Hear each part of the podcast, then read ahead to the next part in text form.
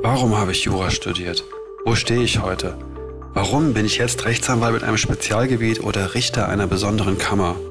War das rückblickend die richtige Entscheidung? Hat sich das gelohnt? Und vor allem, habe ich was gelernt fürs Leben? Willkommen zum Podcast Juristen mit Rechtsanwalt Marcel Sonnenberg. Zu meinem heutigen Podcastgespräch begrüße ich Frau Rechtsanwältin Jütte Peper in Offenbach. Frau Peper ist 47 Jahre alt und seit 2002 als Rechtsanwältin tätig und sie ist Fachanwältin für Steuerrecht. Ich weiß, dass sie überwiegend im Nachlass und zwar als Nachlasspflegerin tätig ist. Hallo Jütte. Hallo. Ich würde mich freuen, wenn du ein bisschen erzählen würdest, wie es nach dem Abitur für dich weiterging. Hast du dich gleich für Jura interessiert und an der Uni eingeschrieben oder gab es andere Interessen damals? Ich habe nach dem Abitur erstmal gar nicht studiert. Ich habe eine Ausbildung gemacht. Das ist ja spannend. Was gab es damals? Es gibt es heute noch. Ähm, Ich bin ausgebildete Fachgehilfin in steuerberatenden Berufen. Oh, Ja, und wie lange hast du das gemacht? ich habe die Ausbildung gemacht. und Also dann- drei dann Jahre wahrscheinlich damals. Zwei. Zwei Jahre. Zwei. Wegen guter Leistungen verkürzt. Sehr gut. Und dann aber entschieden, ich will Jura studieren, oder? Mm, Ja, ich, also mein Plan war eigentlich, ich werde Steuerberaterin. Ja. Ähm, und ähm, da gibt's dann, wenn man Fachgehilfin ist, zwei Möglichkeiten. Entweder man ist zehn Jahre im Job, macht dann die Prüfung, oder man studiert und macht dann mit abgeschlossenem Hochschulstudium drei Jahre im Job und kann dann die Prüfung machen. Das war mein Plan, um dann halt schneller die Steuerberaterprüfung zu machen, die ich dann nie gemacht habe. Und dann aber Jura studiert. Ja, ich habe mir bei so einem, äh, weiß ich nicht, so einem Tag der offenen Tür an der Uni, Ja. ähm, BWL und Jura angeguckt. BWL wäre ja naheliegender gewesen eigentlich mit Steuerrecht. Ähm, fand das aber mega langweilig und saß dann in so einer Vorlesung drin für, ja, halt vom Christian Pfeiffer, dieser Kriminologe Ja.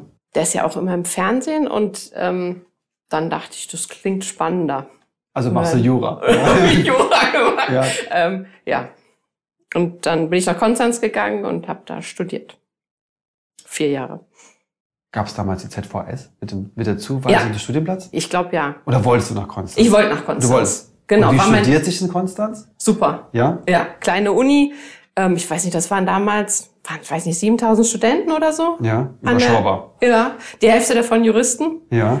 Ähm, genau. Und dann daneben gab's halt noch ein paar Naturwissenschaftler und so. Ja, und dann wird man da schnell fertig und dann bin ich zurückgekommen nach Frankfurt. Und dann hast du dein erstes Examen in Konstanz gemacht Ja. und dann Referendariat In Frankfurt. in Frankfurt. Mhm. Und gab es da schon irgendeine Idee, was mal nach dem zweiten Examen sein soll? Oder? Nee, überhaupt gar nicht. Überhaupt gar nicht. Also ich habe die ganze Zeit neben dem Studium gearbeitet. Ich habe immer in Steuerbüros gearbeitet ähm, und hatte danach eigentlich immer noch die, den Plan, ähm, halt ja irgendwie in einem Steuerbüro zu arbeiten. Ja. und ähm, habe dann im Referendariat auf Anraten meines damaligen Chefs in Konstanz noch, ich soll doch mal in eine Großkanzlei gehen, Ja. mir das mal angucken, dass man dann halt dann irgendwie sich bewusst dagegen entscheiden könnte, weil das wäre total fürchterlich. Und dann bin ich erstmal in der Großkanzlei hängen geblieben. Ach was. Ja, Wo warst du, wenn ich fragen darf? ich war in Frankfurt bei Couder Brothers, die sind dann pleite gegangen oder haben sich aufgelöst, ähm, kurz nachdem ich dann, ja nee, irgendwie zwei Jahre oder so, glaube ich, nachdem ich fertig war.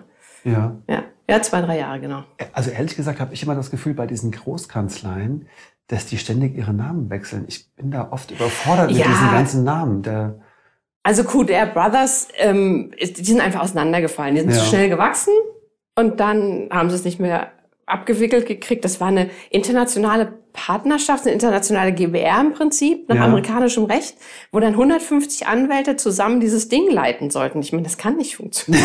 Also, Nein. ja, und so ist es dann halt dann gekommen. Ein ganz großer Teil ist jetzt irgendwie hier in Frankfurt DLA Piper oder ich weiß nicht, ob die Ja. Piper heißen, aber ja, DLA heißen die Man- auf jeden Fall, glaube ich. Okay. okay. Ja. Und da warst du zwei Jahre tätig Ja. und dann? habe ich den großen Fehler begangen und habe ein Kind gekriegt. Oh, Ja. Das geht nicht. haben die dich gekündigt oder bist du von dir aus? Ah. Ich habe mich gekündigt, ja. Ach ja. Mhm.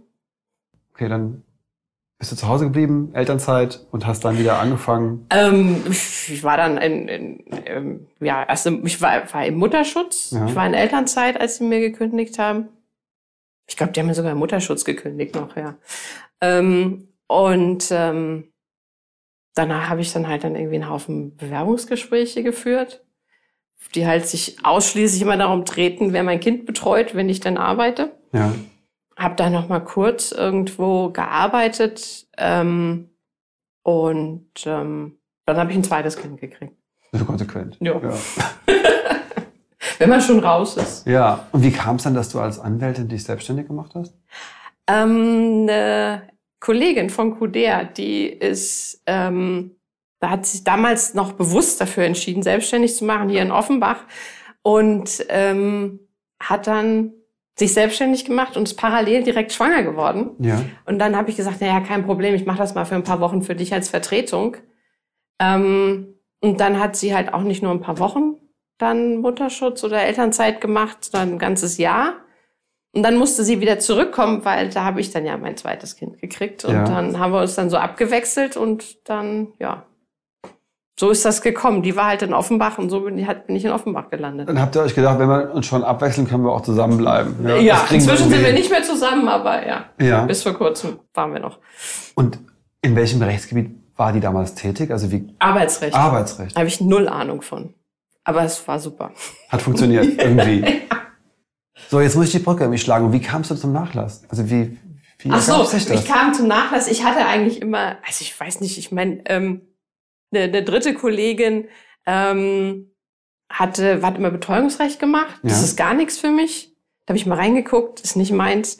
Ähm, und ähm, in Offenbach hat man damals Nachlasspfleger gesucht und dann haben die halt dann im Betreuungsgericht nachgefragt, welche Rechtsanwälte man da mal ansprechen könnte. Und dann hat die mich da reingebracht. Und dabei bist du aber auch geblieben. Und dabei bin ich dann geblieben. Ja, kommt halt mir mit meiner sozialen Inkompetenz relativ gut entgegen, wenn ich halt das mehr mit dem Tod zu tun habe. Ja. Ja. Okay, die normale Anwalterei hatte ich. Hat mich nie Überhaupt interessiert. nicht Nee, interessiert. nee, also meine, also ich meine, deswegen, also da irgendwie Verträge entwerfen und sowas, das war eher meins. Oder halt dann irgendwie mich dann in der Bibliothek vergraben mit irgendwelchen ähm, juristischen Fragen. Super, mein Ja. Traum. Ähm, und ähm, ich wollte nie Anwältin werden, ja. Bin ich auch eigentlich bis heute nicht. Also Naja. ich kann verstehen, also ich, ich, ich kann das nachvollziehen. ja, weil ich ja auch eine Zeit lang mehr als normaler Anwalt, sage ich mal, tätig war und auch für mich herausgefunden habe, dass das nicht meine Welt ist. Also ich bin nicht der, der in den Gerichtssaal gehört mit der Robe und da äh, tolle Vorträge hält, sondern ich bin auch eher der, der zu, zurück im Büro Gutachten schreiben möchte oder Berichte schreiben möchte oder ähm, was recherchieren möchte. Aber Ja, ja. Also, ja.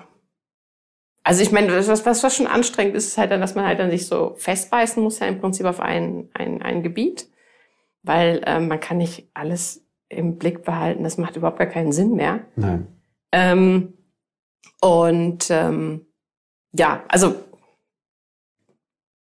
Hast du das Steuerberaterexamen eigentlich mal probiert? nö. Nee. nö. Aber ich bin eine Fachanwältin für Steuerrecht und ich mache auch noch ganz viel Steuerrecht. Also dass Ja. ich überwiegend Nachlass mache, ist auch nicht ganz richtig.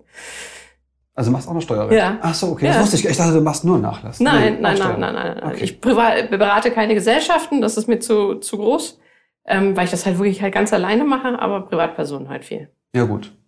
Ja, Ach, das ist ja spannend, das wusste ich gar nicht. Guck mal. ja, ja. Ja. Äh, Und bist du denn zufrieden mit dem, mit dem Gesamtpaket, das du dir geschnürt hast über die Jahre hinweg? Also ich wünschte mir, ich hätte irgendwann mal ähm, mir wirklich die Frage gestellt, was ich eigentlich machen will. Also ich meine, dass ich halt dann irgendwie nicht gleich studiert habe, dass ähm, ich durfte nicht gleich studieren. Meine Eltern haben gesagt, sie zahlen mir das nicht, ich muss erst eine Ausbildung machen. Ich weiß nicht, ich habe die Oberstufe eigentlich eher im Café gesessen oder so. Ja. Ähm, und ähm, das wollten sie mir nicht bezahlen, dann, dass ich dann halt dann studiere und nebenbei, also hauptsächlich dann halt im Kaffee sitze. Insofern habe ich dann diese Ausbildung gemacht, aber danach hätte ich halt dann durchaus mich nochmal fragen sollen, was will ich eigentlich machen, weil auch dieses mit dem Steuerbüro, das war halt meine beste Freundin, deren Vater war halt Steuerberater, also habe ich das halt mal gemacht. Also ich habe mich nie wirklich gefragt, was ich werden will. Ja. Ja, Und würdest du jetzt was ändern heute? Würdest du sagen, hm, Wär nee, da doch wo ich mal- heute bin, ist, ist so alles in eine Ahnung. Ordnung. Ja, also ich bereue das nicht, dass, dass ich hier gelandet bin, aber ähm, es war s- sicherlich nicht mein Traum, als Jugendliche hier zu landen. Als Nachlasspflegerin. Genau. Und Fachanwältin für Steuerrecht. Ja gut, wer... Ja. Und gibt's denn, gibt's denn eine Alternative, dass du sagen würdest, "Hm, ich habe eine Alternative, ich würde gerne was anderes machen, ich würde gerne malen, ich wäre gerne Architektin, ich wäre... Ich, ich, also ich lebe das alles, lebe ich halt dann irgendwie aus. Ich meine, ich mache jetzt also bis heute halt keinen keinen keinen Vollzeitjob. Ähm, und ähm, ich weiß nicht, ich habe nebenbei mal Innenarchitektur studiert online. Ähm, ich kann inzwischen, ähm, also ich weiß nicht, bring mir lauter Sachen immer bei. Ich brauche immer was Neues. Also mein Gehirn braucht ständig Futter und dann, dann lerne ich halt irgendwas Neues, aber halt immer nebenbei. Du versuchst die Work-Life-Balance auch zu leben. Es ist- es ist- Work ist überhaupt nicht meins. Also Ja. Finde ich schön. Finde ich gut. Nee, also ich meine, ich arbeite halt irgendwie, weiß ich nicht, vielleicht 30 Stunden in der Woche. Ja. Das ist aber schon luxuriös für einen Anwalt. Ich habe halt einen Mann, von dem ich leben kann und Sehr gut. der Ja. arbeitet halt mehr. Ja. Und die Kinder gibt's ja auch noch, um die muss sich auch noch jemand kümmern. Ja. Ja. Hab eine, ähm, eine Tochter mit, ähm, ja, man sagt ja nicht mehr, man sagt ja weder behindert noch besonders herausgefordert, aber genau, die braucht halt ein wenig mehr Zeit. Ja. Und das ist halt dann auch der Grund, warum ich halt ein bisschen mehr zu Hause sein muss. Vielen Dank bis hierher. Jetzt bitte ich natürlich jeden in meinem Podcast-Gespräch, mir einen Fall zu schildern, der ihn in seiner Praxis verfolgt hat oder aus dem er irgendwas gelernt hat oder den er einfach mal loswerden möchte, um den Leuten zu erzählen, wie es in der Welt der Juristen so sein kann. Hast Oh. du so einen Fall? Äh, Im juristischen Fall Ja, oder einer aus deiner Praxis, wo du sagst, Also ich weiß nicht, ob man halt dann irgendwie wirklich, also lernt man als Jurist irgendwas? Ich finde immer, man lernt immer nur fürs Leben. dann fürs Leben. Okay. Also fürs Leben habe ich einen, der ähm, drastisch was damals gemacht hat. Das ist sieben Jahre her, ich war gerade 40 geworden. Hatte, habe schon seit ein paar Jahren diese Nachlasspflegschaft gemacht und hatte dann einen Nachlass, wo ich in die Wohnung gekommen bin und diese ganze Wohnung war voll mit Aktenordnern zu einem Prozess, den er geführt hat, über lange Jahre, gegen seinen ehemaligen Arbeitgeber. Da, der hatte da irgendwie eine leitende Position. Die hatten ihm gekündigt und das konnte er überhaupt nicht auf sich sitzen lassen. Und ähm, eigentlich hat er immer auf Wiedereinstellung geklagt. Das klappt natürlich nie, man endet immer mit einem Vergleich. Und ähm, die haben einen Vergleich geschlossen mit einer siebenstelligen Vergleichssumme für ihn. Und der Arbeitgeber hatte natürlich diese zwei Wochen Widerrufsfrist vereinbart. Und innerhalb dieser zwei Wochen ist er gestorben. Oh, Mhm. Der Vergleich wurde dann halt dann irgendwie wirksam. Ähm, da war er dann schon tot. Ähm, ich habe dann das, das Geld eingezogen und dachte mir halt irgendwie, man kann das Leben nicht aufschieben. Man kann sich doch nicht irgendwie, ich meine, der hatte sich bestimmt fünf, sechs Jahre nur mit diesem Verfahren beschäftigt. Ähm, und ähm, bin damals spontan mit einer Freundin dann ähm, nach Arizona geflogen, einfach weil wir wollten und weil wir dachten, das Leben ist jetzt. ja. Ja.